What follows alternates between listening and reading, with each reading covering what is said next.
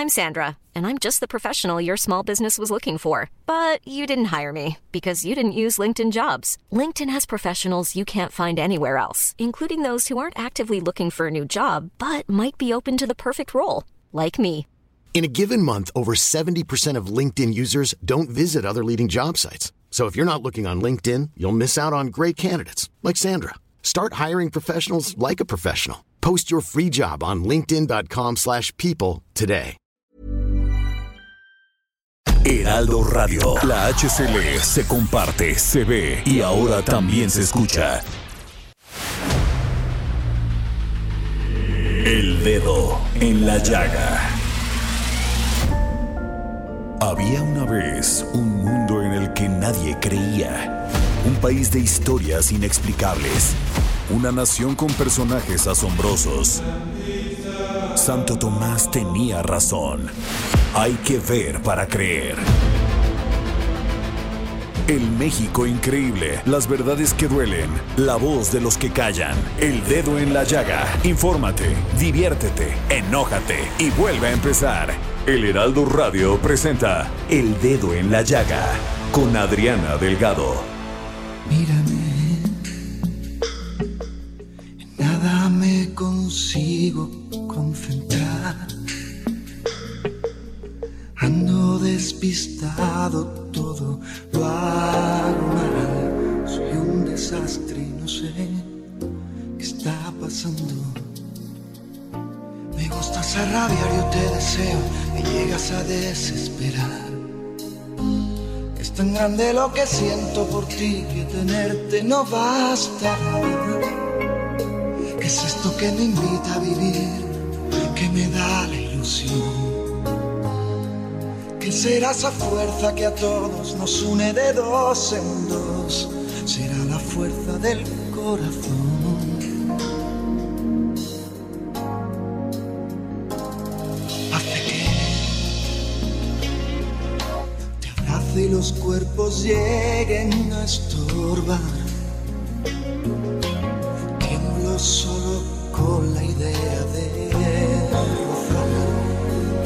Llenos de besos nuevos.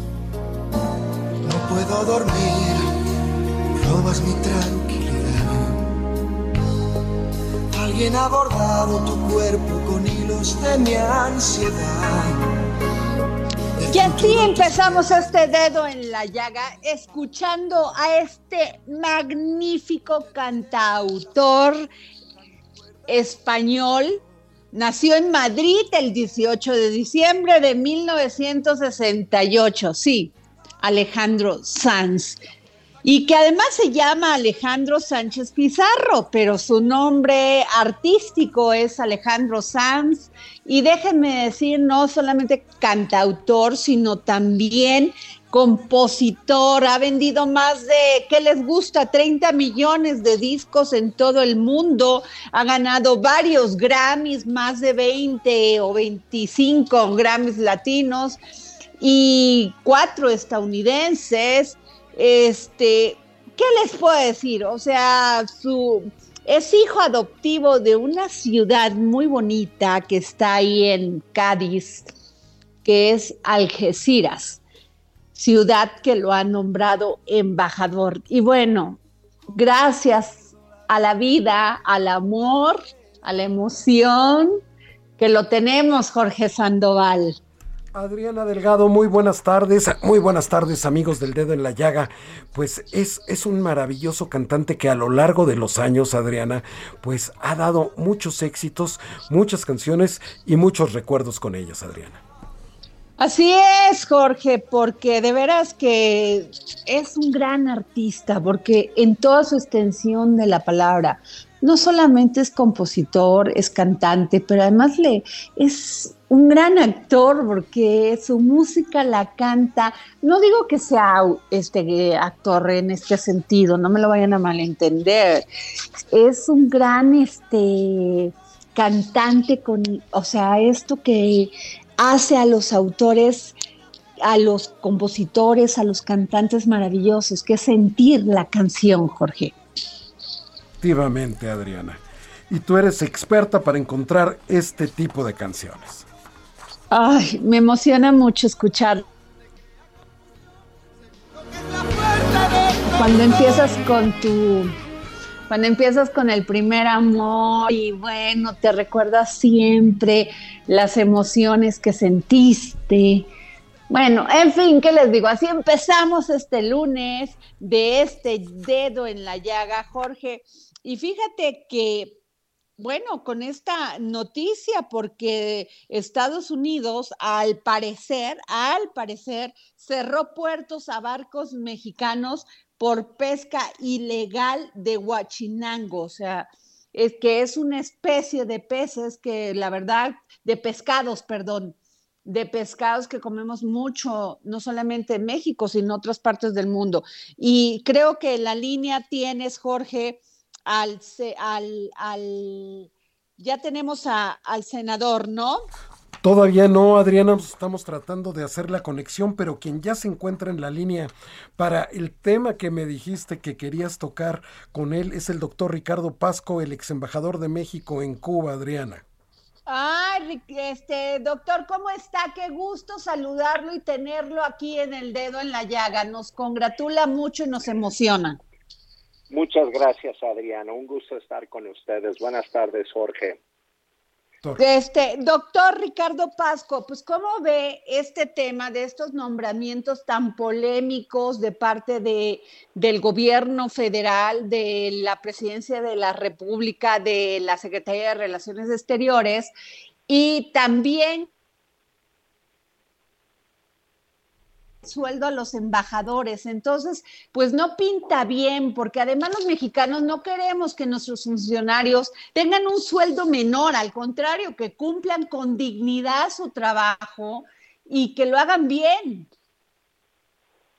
Sí, efectivamente. Bueno, primero sobre el, tema de los nombramientos, eh, lo que puedo decir es que eh, me parece eh, que denigra muchísimo la imagen de México ante el mundo, que otros países tengan la impresión de que les estamos mandando personas de o que son producto o de una maniobra política sucia, que es como se ve el nombramiento de embajadores que provenientes del PRI, como una especie de manipulación y maniobra política interna sucia y mandándoles a personas que en realidad eh, pueden ser eh, de una reputación cuestionable. Entonces, el mandar eh, un embajador o una cónsul a otro país que es visto como un desecho de la política nacional, en realidad es un agravio al país que recibe ese embajador. Pero es igual el caso de Salmerón con, con, eh, con Panamá, eh, de que mandamos una persona de bajísima reputación pública eh, y después, como una especie de venganza o de una, un intento de hacer un otro tipo de declaración audaz, eh, se manda a la ex senadora que también ella no tiene absolutamente ninguna experiencia en estos asuntos o una novelista que es una persona prestigiada en México y en, en América Latina, pero que va a un país que donde hay una relación muy compleja, como es el caso de Brasil. Entonces, en conjunto, lo que vemos es que son malas decisiones eh, junto con eh, una, eh, un error diplomático que aunque a la gente le puede parecer que es poca cosa, pero en realidad es muy importante.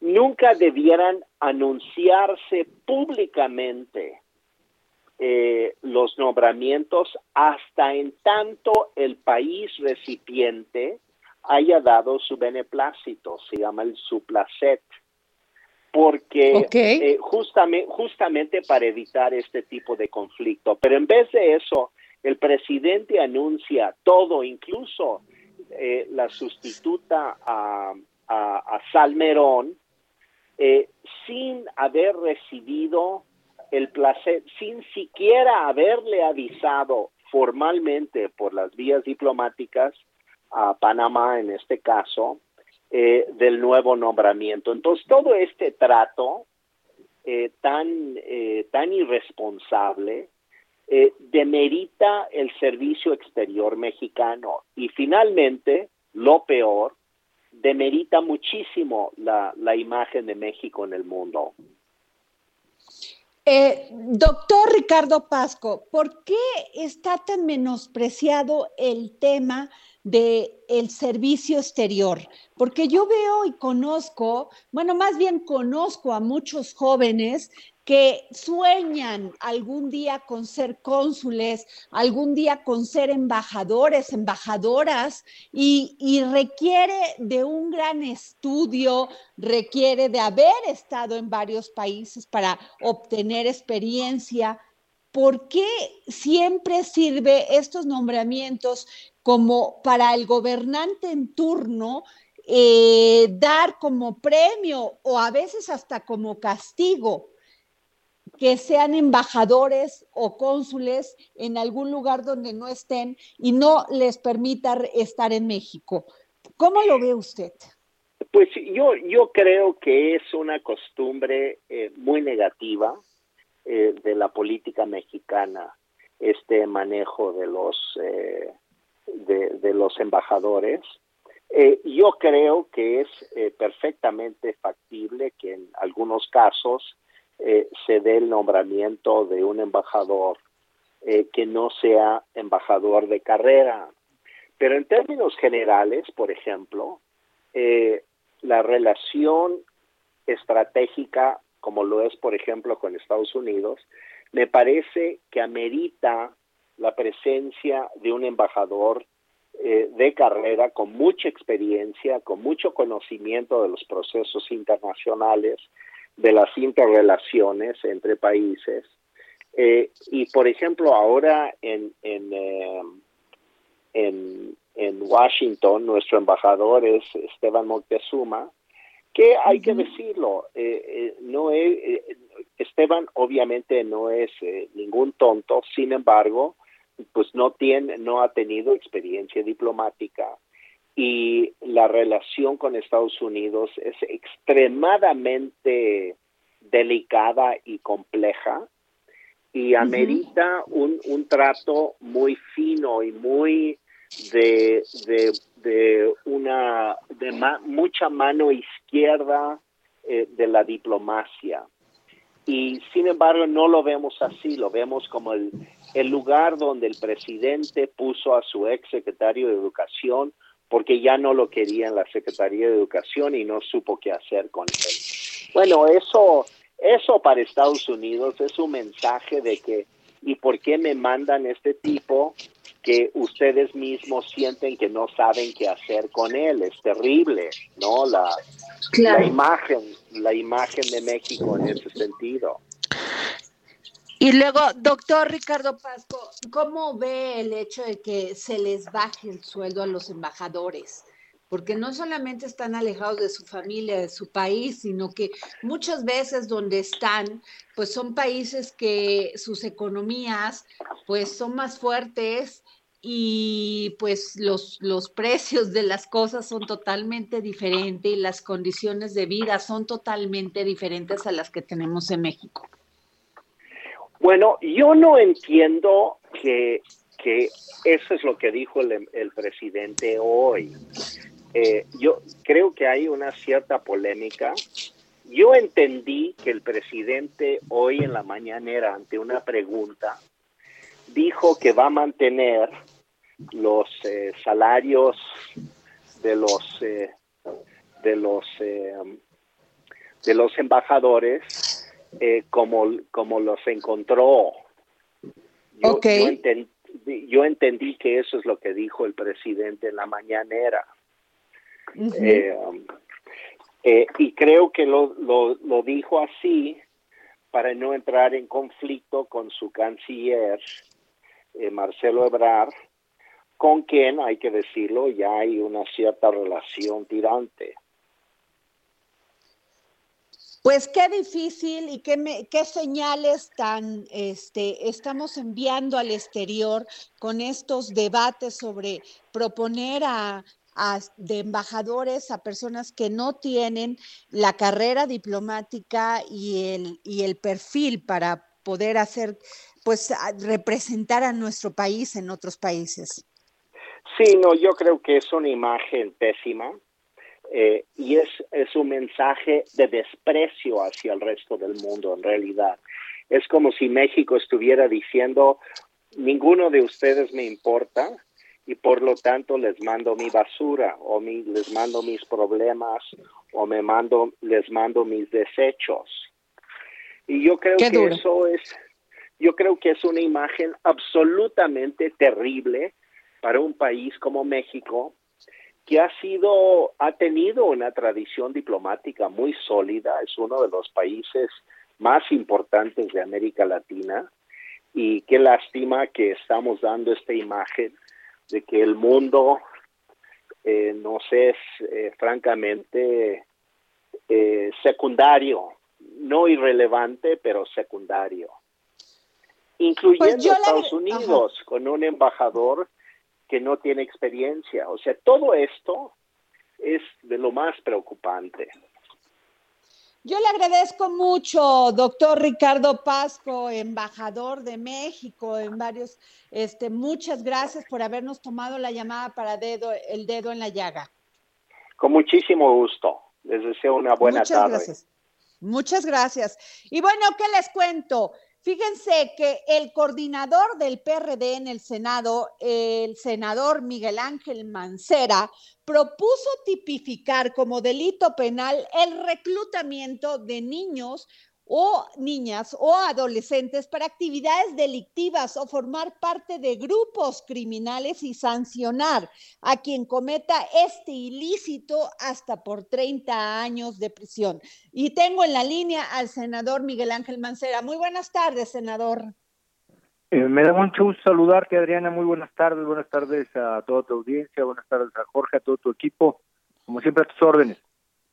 Ahora sí puso el dedo en la llaga, senador, porque estos temas se dan, es cotidiano ver a estos niños participar dentro, reclutados por la delincuencia y nadie decía nada. Hasta ahora que usted puso este dedo en la llaga. Fíjate que eh, hay un informe eh, muy revelador apenas del eh, pasado 7 de diciembre de 2021 en donde la Red por los Derechos de la Infancia en México, eh, Redim, está urgiendo ya al Estado mexicano para tipificar este reclutamiento de niñas, niños y adolescentes, porque las cifras que se están advirtiendo eh, son cifras preocupantes. En homicidios, en eh, hechos delictivos, en donde están participando personas eh, que van eh, del rango hasta los 17 años precisamente. Y esto eh, al revisar, al revisar nosotros Código Penal Federal, encontramos que sí está la corrupción de menores, pero no está el reclutamiento, no está el reclutamiento de las personas menores de 18 años, niñas, niños, adolescentes, para formar parte de la asociación delictuosa que por ella hay que entender, Adriana, como tú bien sabes, no solo la parte que ejecuta el delito, sino que puede eh, estar en cualquier eh, eslabón de esa asociación. Y es por eso que estamos proponiendo este capítulo, un capítulo 1 bis, en donde eh, precisamente el tipo penal es reclutamiento ilícito de personas menores de 18 años. Senador Miguel Ángel Mancera, usted dio una gran batalla en la Ciudad de México cuando fue pues, el gobernante de esta ciudad sobre el tema de trata, de trata de personas. Entre ellos había niños, entre ellos había jóvenes que venían del extranjero, mujeres, mujeres de otros países. Y usted dio esa pelea, poco reconocida, pero cierta. ¿Nos puede hablar de eso? Sí, por supuesto. Mira, eh, ese es otro tema también muy, muy fuerte, en donde, como bien señalas, también hay niñas, hay niños, porque la trata eh, no solo abarca la parte de la utilización para temas eh, sexuales, que ya es abominable, sino también para asuntos de esclavitud, es decir, donde se enganchan a los niños, a las niñas y los tienen a trabajos forzados, a jornadas que son verdaderamente eh, inhumanas.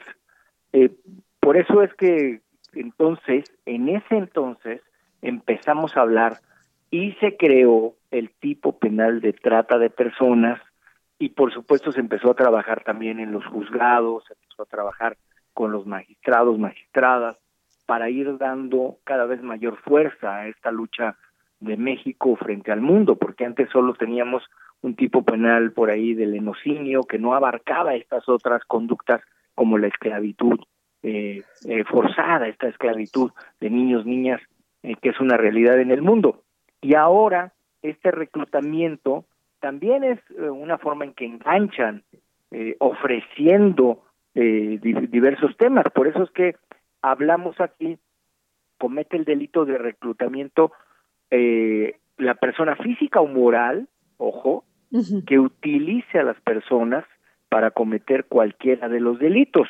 Eh, y en, el, en la ley de delincuencia organizada, eh, más bien contra la delincuencia organizada, ahí agregamos eh, precisamente una conducta que es, hasta ahora dice se utilice a menores de edad, pero ya agregamos se reclute porque es una conducta diferente, Adriana, como tú bien sabes. No nada más es utilizarlo, sino el propio reclutamiento, porque alguien podría decir, pues sí, pero no se utilizó. No, no, no el reclutamiento mismo se va a sancionar y se tiene que sancionar fuerte. Senador Miguel Ángel Mancera, este, bien lo dice usted, personas físicas o personas morales. Y ahí quería, quiero incluir el tema de que puede ser una persona en un esquema, pero también pueden ser estas personas que están en una organización que están en las páginas de internet, que reclutan a los jóvenes o a los niños muchas veces por un tema de que es este agencias de modelos o que les ofrecen trabajos a menores de edad. ¿Qué se puede hacer con eso? Hay que dar la hay que dar la pelea y la pelea también debe contar con los instrumentos jurídicos legales para que eh, las autoridades no puedan decirte, oye, es que no hay manera porque esa conducta no, me tengo que esperar hasta que cometan un delito. No, aquí estamos hablando ya desde el reclutamiento. Y ese reclutamiento va, como en el caso de la trata, desde el enganche de la persona, cuando esa persona es abordada, cuando esa persona es eh, eh, copada en su eh, decisión para incorporarse a lo que aparentemente pudiera ser un trabajo, como bien señalas, pudiera ser alguna actividad atractiva desde el punto de vista de remuneraciones, pero realmente lo que está haciéndose es incluirlo en una red, en una red eh, delictiva, Adriana. Así es, Jorge Sandoval. Efectivamente, senador Miguel Ángel Mancera, coordinador del grupo parlamentario del PRD en el Senado de la República, pues como usted bien dice, a lo mejor no cometen delitos, pero sí los cometen, por ejemplo, todos aquellos niños, como en el caso de los que utilizan como halcones, por ejemplo, todos los que utilizan en los videojuegos para enganchar a otros niños, los que utilizan como correos para mensajes dentro de las células criminales, los que utilizan para como burros para traficar la droga y llevar cantidades y hacer la mensajería del crimen organizado, senador Mancera. Es correcto, exactamente esas son esas conductas a las que estamos haciendo referencia y es esa parte la que queremos atacar y de ahí que este esta recomendación que hace Redim es muy puntual y es verdaderamente eh, algo que el Estado mexicano tiene pendiente y que es indispensable ya legislarlo para contar con los instrumentos jurídicos necesarios eh, y pasar a su combate. Efectivamente, senador Miguel, senador Miguel Ángel Mancera, gracias por tomarnos la llamada como siempre para el dedo en la llaga. Al contrario, gracias a ustedes, gracias Adriana, gracias Jorge. Gracias. Jorge, ¿qué, ¿qué, tema tan importante este. Eh? Los padres tienen que estar muy atentos que no puedan enganchar a sus hijos por medio de las redes sociales. ¿eh? Efectivamente, de las redes sociales, como tú bien dices, que es la parte muy fácil de poder caer en, las garras del crimen organizado, Adrián. Y tenemos que Jorge, pero te quiero decir antes que se estrenó el documental El Despojo este sábado, este domingo pasado, y ahorita regresando de esta pausa hablamos de esto. Muy bien. Ando despistado, todo lo hago desastre y no sé qué está pasando. Me gusta ser rabiar, yo te deseo Sigue a Adriana Delgado en su cuenta de Twitter, arroba Adri Delgado Ruiz. Además, te invitamos a enviar tus opiniones y comentarios en texto o por mensaje de audio a través de WhatsApp al 55 2544 3334. Y si quieres escuchar El Dedo en la Llaga de El Heraldo Radio, en cualquier momento y donde quiera que te encuentres, descarga el podcast disponible en Spotify y iTunes.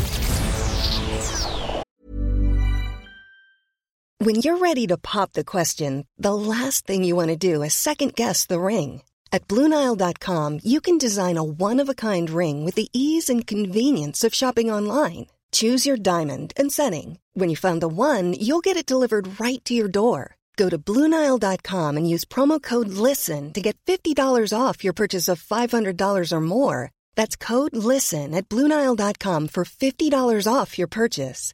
Bluenile.com code LISTEN. Heraldo Radio. La HCL se comparte, se ve y ahora también se escucha.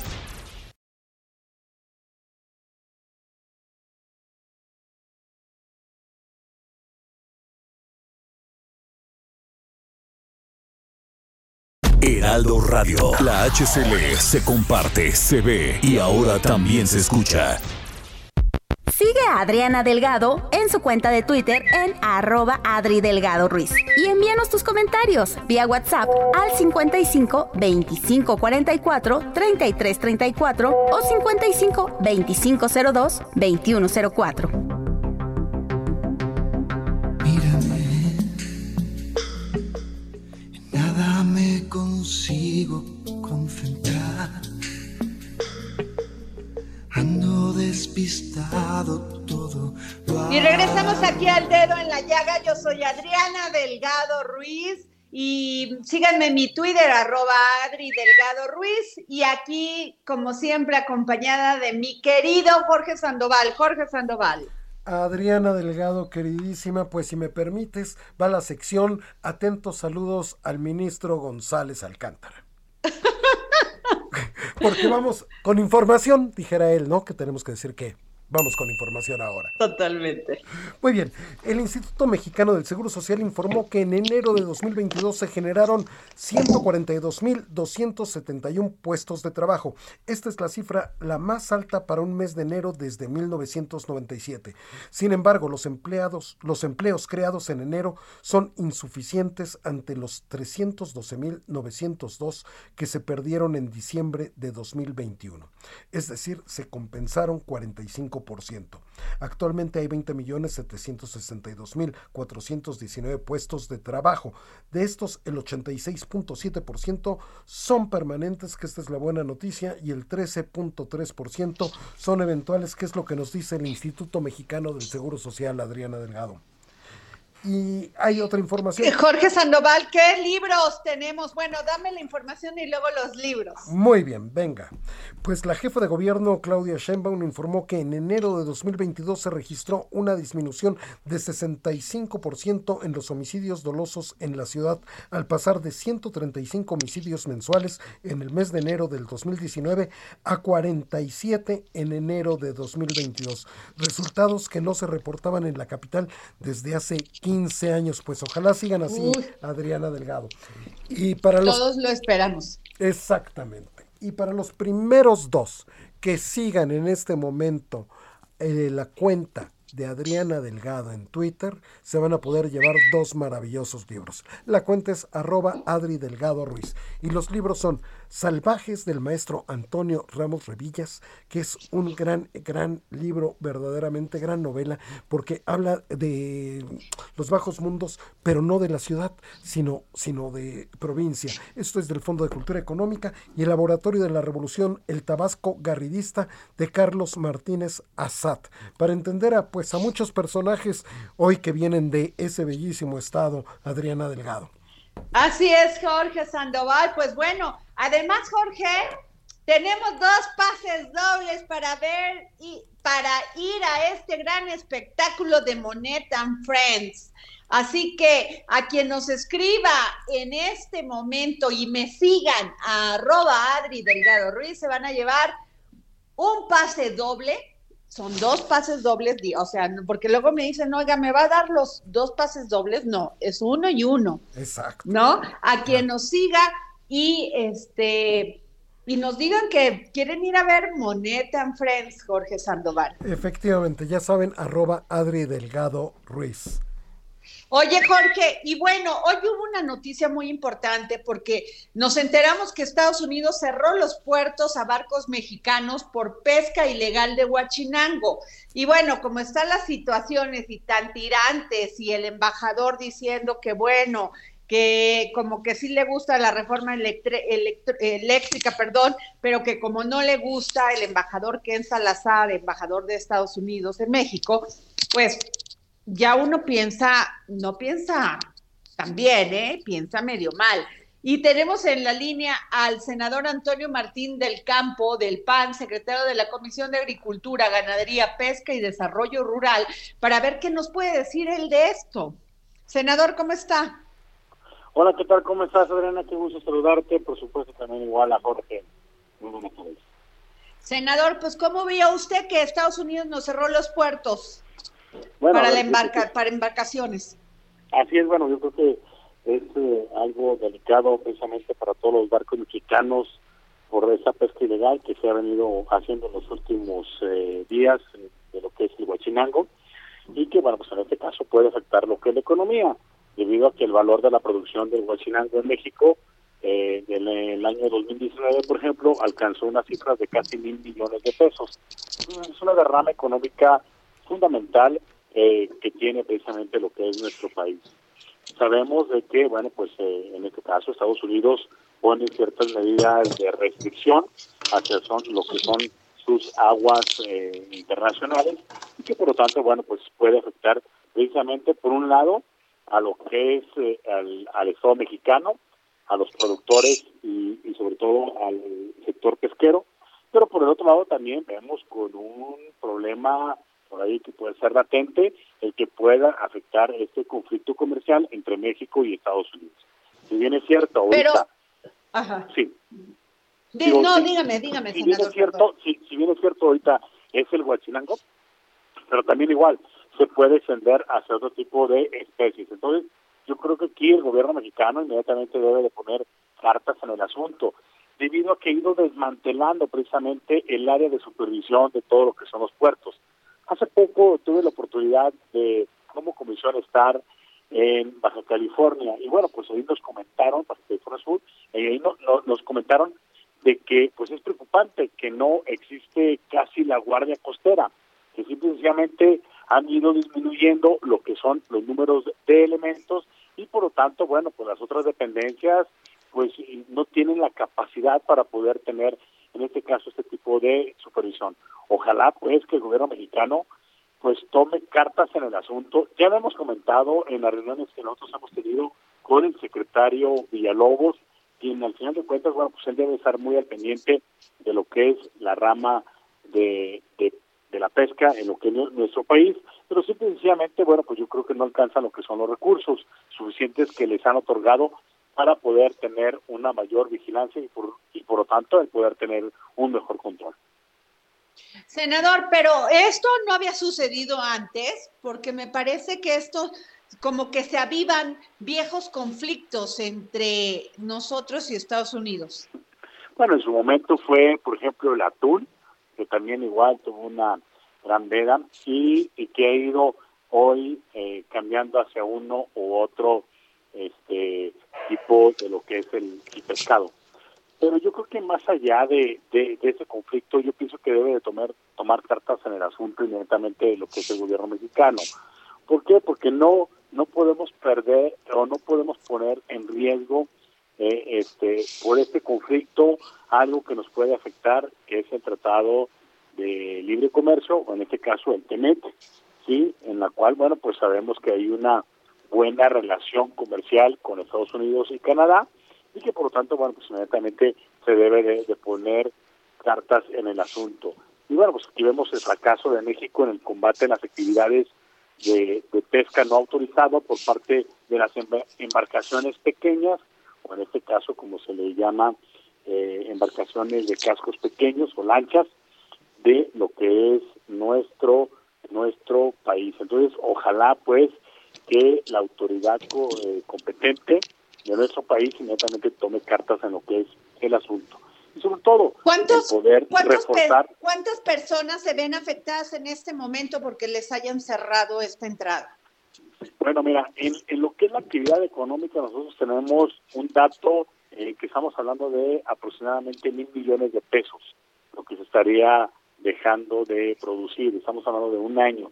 Eh, eh, obviamente depende de cada región, tanto Tamaulipas, Veracruz y otros estados que pues son precisamente productores de lo que es Huachinango.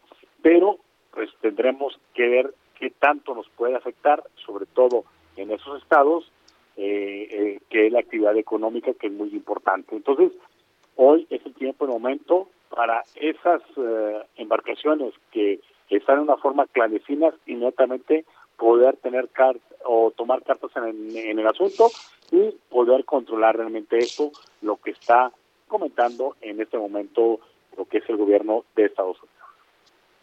Pues Jorge Sandoval, pues mira, lo que dice eh, el senador es muy importante, sobre todo porque las autoridades, no directamente las que pertenecen a la SADER, pero sí con la pesca, imagínate, tenían ellos muchos días de anticipación, 15 días del anuncio de que el día de hoy les iban a cerrar, Adriana, senador, y todavía no tienen siquiera el comunicado con la pesca. Imagínate eso. Sí, a ver, ahí vemos parte de la gran irresponsabilidad de algunos funcionarios, o sea, ¿Cómo puede ser posible desde con tiempo te dan algunos avisos? Es así como se hace, es como es el procedimiento y pues simplemente haces caso omiso a esos eh, a esos avisos que te está dando otro tipo de gobierno. Entonces, yo creo que también igual ahí tenemos que ver la gran responsabilidad o la gran irresponsabilidad que existe por parte de lo que es el gobierno mexicano, pero sobre todo de algunos funcionarios. Entonces, ojalá que se tome cartas en el asunto y ver quiénes son los responsables precisamente de eso, de no estar informando a tiempo y sobre todo de no poder tener el control, sobre todo de lo que es la Guardia Costera, que al final de cuentas son parte fundamental para poder tener control en lo que es las aguas mexicanas. Pues muchas gracias, senador Martín del Campo. Muchas gracias por tomarnos la llamada para el dedo en la llaga. Al contrario, Ana, y muchas gracias, Jorge. Saludos. Muchas gracias. Y bueno, Jorge, pues qué delicado, ¿eh? Qué delicado porque con tanto tiempo de anticipación y que no se haya hecho algo, por lo menos para mediar, es delicado. Porque se ve afectadas muchas familias, muchas familias. Sí, sobre todo toda la actividad ribereña, Adriana. Toda la actividad ribereña se va a ver afectada. Y bueno, pues me da muchísimo gusto que nos haya tomado la llamada para el dedo en la llaga Salma Luébano, la diputada trans que a golpe de sentencia está tomando la política. Sandra, verdaderamente es un gusto, un orgullo que seas una persona de tanta lucha y que hayas logrado tener una representación en el Congreso Nacional. Hola, ¿qué Sandra Luébano. Sí, Salma Luébano. Sí, Salma, ¿cómo estás? Muy bien, muy bien. Muchas, muchas gracias, Adriana Delgado. Este, buen día a todas, todos y todes y, gracias por el espacio. Sandra, cuéntanos, o sea, porque para mí tu historia es una historia de éxito, de lucha, de mucha constancia, de, mucha disciplina para poder representar todos los, pues todos los intereses, representación de la comunidad LGBT. Pues no ha sido fácil, no ha sido fácil, la, este, Diana, ha sido una lucha este, de años, de años, de años, y no solamente de mi parte, sino ha sido una lucha por parte también de nuestras antecesoras, antecesores, eh, pues gracias a ellos hay que ser agradecidos, agradecidas, gracias a ellos pues también estamos hoy aquí, eso eso hay que hay que hay que referirlo y siempre lo refiero. Y te repito, sí ha sido una lucha de años, tú acabas de mencionar una lucha de éxito, pues este sí, y es precisamente el reflejo, el reflejo de, de todo ese trabajo, de toda esta congruencia por la cual he estado pues avanzando, avanzando por los derechos y la dignidad de nuestra población y que pues bueno, ahí vamos, ahí vamos, no es fácil, pero sin embargo eh, no daré marcha atrás, eso sí lo he demostrado desde antes y al llegar al Congreso, bueno, pues lo he visibilizado. He visibilizado esta lucha, he, visibilizado esta injusticia, esta discriminación y esta transfobia, y lo he hecho precisamente por medio de este vestido al, inicio de, de cuando tomamos protesta, este vestido transparente con estas alas y este colorido, pues en nuestra vida, es, ese es el reflejo de la vida de nosotras como mujeres trans, todos esos canutillos, todas esas lentejuelas, todas esas transparencias, todas estas plumas, esas alas que reflejan precisamente esa mariposa de, de querer ya, ya volar y emprender ese vuelo, toda esa lucha. Yo me he manejado toda mi vida por medio de símbolos, al igual que precisamente cuando me rapé. Para nosotras las mujeres, tú sabes muy bien, Adriana, que no es fácil para nosotras el, el, el desprendernos nuestro cabello y cuando hacemos un cambio en nuestro cabello es porque necesitamos cerrar ciclos, porque necesitamos renovar, porque necesitamos decir que aquí estamos y que vean y que nos escuchen. Es de igual manera cuando hice el, corte de cabello, es ser sorora con mis hermanas que, que no están y ser esa voz de ellas precisamente de quienes no están y de las que están.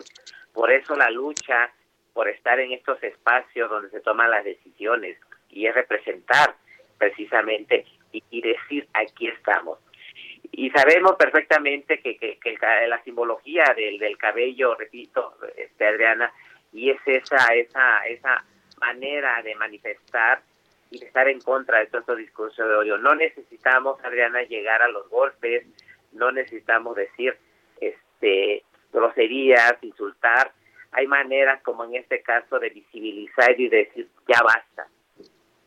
Así es. Este Sí, perdón. Sí, no, no, no te escucho, Sandra. Por favor, termina. Gracias.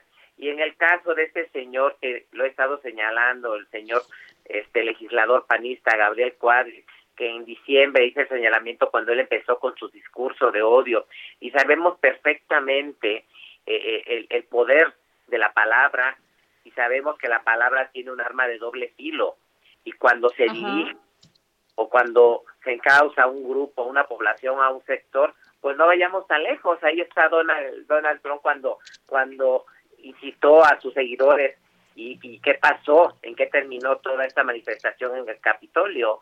Entonces sabemos perfectamente, no es hacernos eh, el que no pasa nada. Desafortunadamente en esas, en esas, este, en, a partir de esos discursos hasta ahora hemos tenido desafortunadamente ocho crímenes de odio y, y que este imagínate ni siquiera teníamos el mes y ya teníamos seis crímenes de odio y es precisamente eso no podemos permitir que los crímenes de odio avancen porque desafortunadamente hay que ser realista el señor tiene sus seguidores y, y que pues en su momento cuando llevé la denuncia pues también le hice el señalamiento al señor y, y en eh, diciéndole que él que lo hago responsable de lo que le pueda suceder a mis hermanas y a mí misma.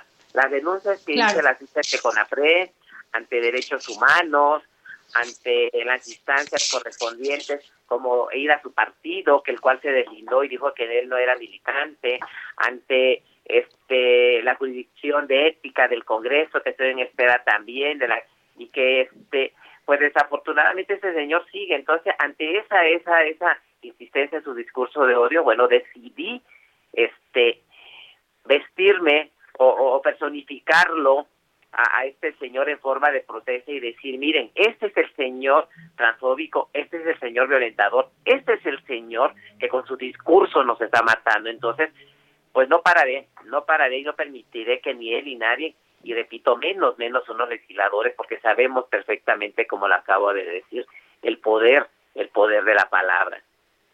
Así es, Sand.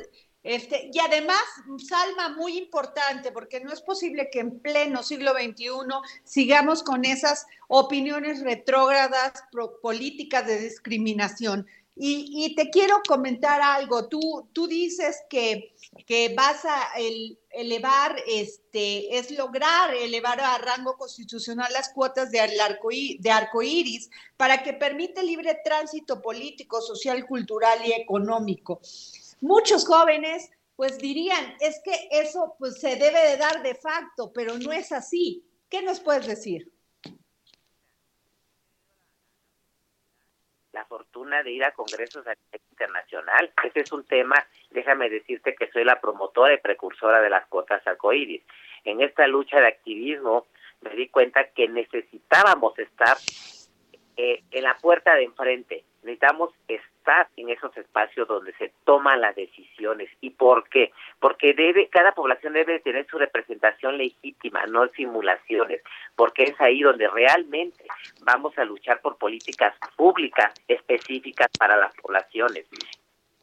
Entonces, en estos foros que he tenido la oportunidad de ir a nivel internacional, el año pasado estuve en Europa en un foro en el cual empecé yo, yo a, a, a, mostrar y, a, y, a, y a señalar la necesidad de las políticas, de, de, las, de las cuotas arcoíris, en ese entonces como que no, no entendían la importancia de las de las cuotas arcoíris y este y la necesidad. Entonces, pues quedó ahí ese, esa, ese, esa, esa semillita. Eh, tuve otro foro a mediados de diciembre en Estados Unidos, en, Washington, D.C., en el cual, déjame decirte con orgullo, que todos, todas y todos los ponentes, el tema que fuera, exigían en sus, en sus, en su participación la importancia de estos espacios, ¿sí? Entonces, ante esa necesidad, voy a tener un, un foro, un foro magistral con componentes especialistas y técnicos en el tema que ya después les estaré avisando. Pero bien, regresándonos al tema de las cotas es importante, Adriana, te voy a decir por qué. El, el, el que ocupemos cada día más espacios, y más en el, en el caso de nosotras como mujeres trans, que tenemos una gran visibilidad, esto va a permitir educar. El educar va a permitir esa visibilidad y va a permitir esa sensibilidad. Y esto nos va a permitir avanzar. Por eso la importancia de que estemos ocupando estos espacios este pues públicos y privados es muy importante, o sea, es, el, el, estar en estos espacios nos permite, repito, avanzar en esa educación que tanta falta hace y que desafortunadamente, bueno, pues como no estamos en esos espacios, pues seguimos con esos estigmas que pues eso también es un tema que desafortunadamente nos está matando. Salma no, la verdad te agradezco y reconocemos tu lucha impresionante y ojalá en los congresos de los, de los estados también haya alguien como tú que los represente. Muchas gracias, muchas, muchas gracias por el espacio y pues aquí estamos, a la orden. Muchas gracias, Sandra Luébano es Salma Luébano. Nos vamos, Jorge Sandoval. Pues ya casi, Adriana Delgado, quedan dos minutitos y medio para todavía estar con tu público, el gran público. Oye, Jorge, pues qué importante lo de Salma Luébano. Ojalá que haya representación de esta comunidad arcoíris en cada congreso de los estados, pues defendiendo sus derechos que ya no deberían ni siquiera este, mencionarse, Jorge, porque no es posible que una sociedad se llame sociedad progresista cuando estamos, cuando seguimos discutiendo estos temas tan retrógrados.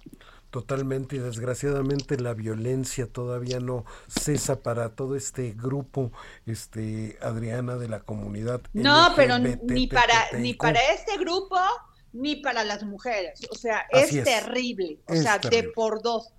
Oye, Jorge, y bueno, este domingo, o sea, el día de ayer se estrenó en el en el en ADN 40 este maravilloso documental que habla de pues todo esto que fue el movimiento del 68 y cómo siguió después de eso toda la censura a la radio y la televisión. El documental se llama El Despojo y lo puede usted ver a través de Total Play en la página de ADN y nosotros lo estamos poniendo en nuestro Twitter, Jorge Sandoval. Efectivamente, si usted quiere comprender y conocer por qué a la televisión y a la radio tiene que pagar una doble tributación, que le quiten el 12.5% en especie, más pagar lo de cajón, lo que pagamos todos, pero ellos aparte ese, ese impuesto, para comprender desde dónde viene, pues historia de un despojo, autoritarismo, control, venganza en las redes de Adriana Delgado, ya sea en su Instagram, ya sea en el Twitter, ya sea este, en, en YouTube pues ahí lo puede, lo puede revisar y como dijo Adriana, en total. Y este y gran trabajo de este equipo de Azteca Documentales, les quiero agradecer a todos nosotros por llevar a, por llevar a, a la tele, a estos espacios, estas plataformas, pues la realidad, Jorge, lo que pasó antes, porque si uno no conoce el origen, a veces no sabe cuál es el destino. E, y es importante conocer. Así es. Y dicho eso, pues nos, nos vamos, Adriana Delgado. Muchas gracias, Jorge Sandoval. Nos vemos mañana para seguir poniendo aquí el dedo en la llaga. Es esto que me invita a vivir, El Heraldo Radio presentó El Dedo en la Llaga con Adriana Delgado. Heraldo Radio 98.5 FM, una estación de Heraldo Media Group, transmitiendo desde Avenida Insurgente Sur 1271, Torre Carrachi, con 100.000 watts de potencia radiada. Hey, it's Paige DeSorbo from Giggly Squad. High quality fashion without the price tag. Say hello to Quince. I'm snagging high-end essentials like cozy cashmere sweaters, sleek leather jackets, fine jewelry, and so much more. With Quince being 50 to 80% less than similar brands. And they partner with factories that prioritize safe, ethical, and responsible manufacturing. I love that. Luxury quality within reach. Go to quince.com slash style to get free shipping and 365-day returns on your next order. quince.com slash style.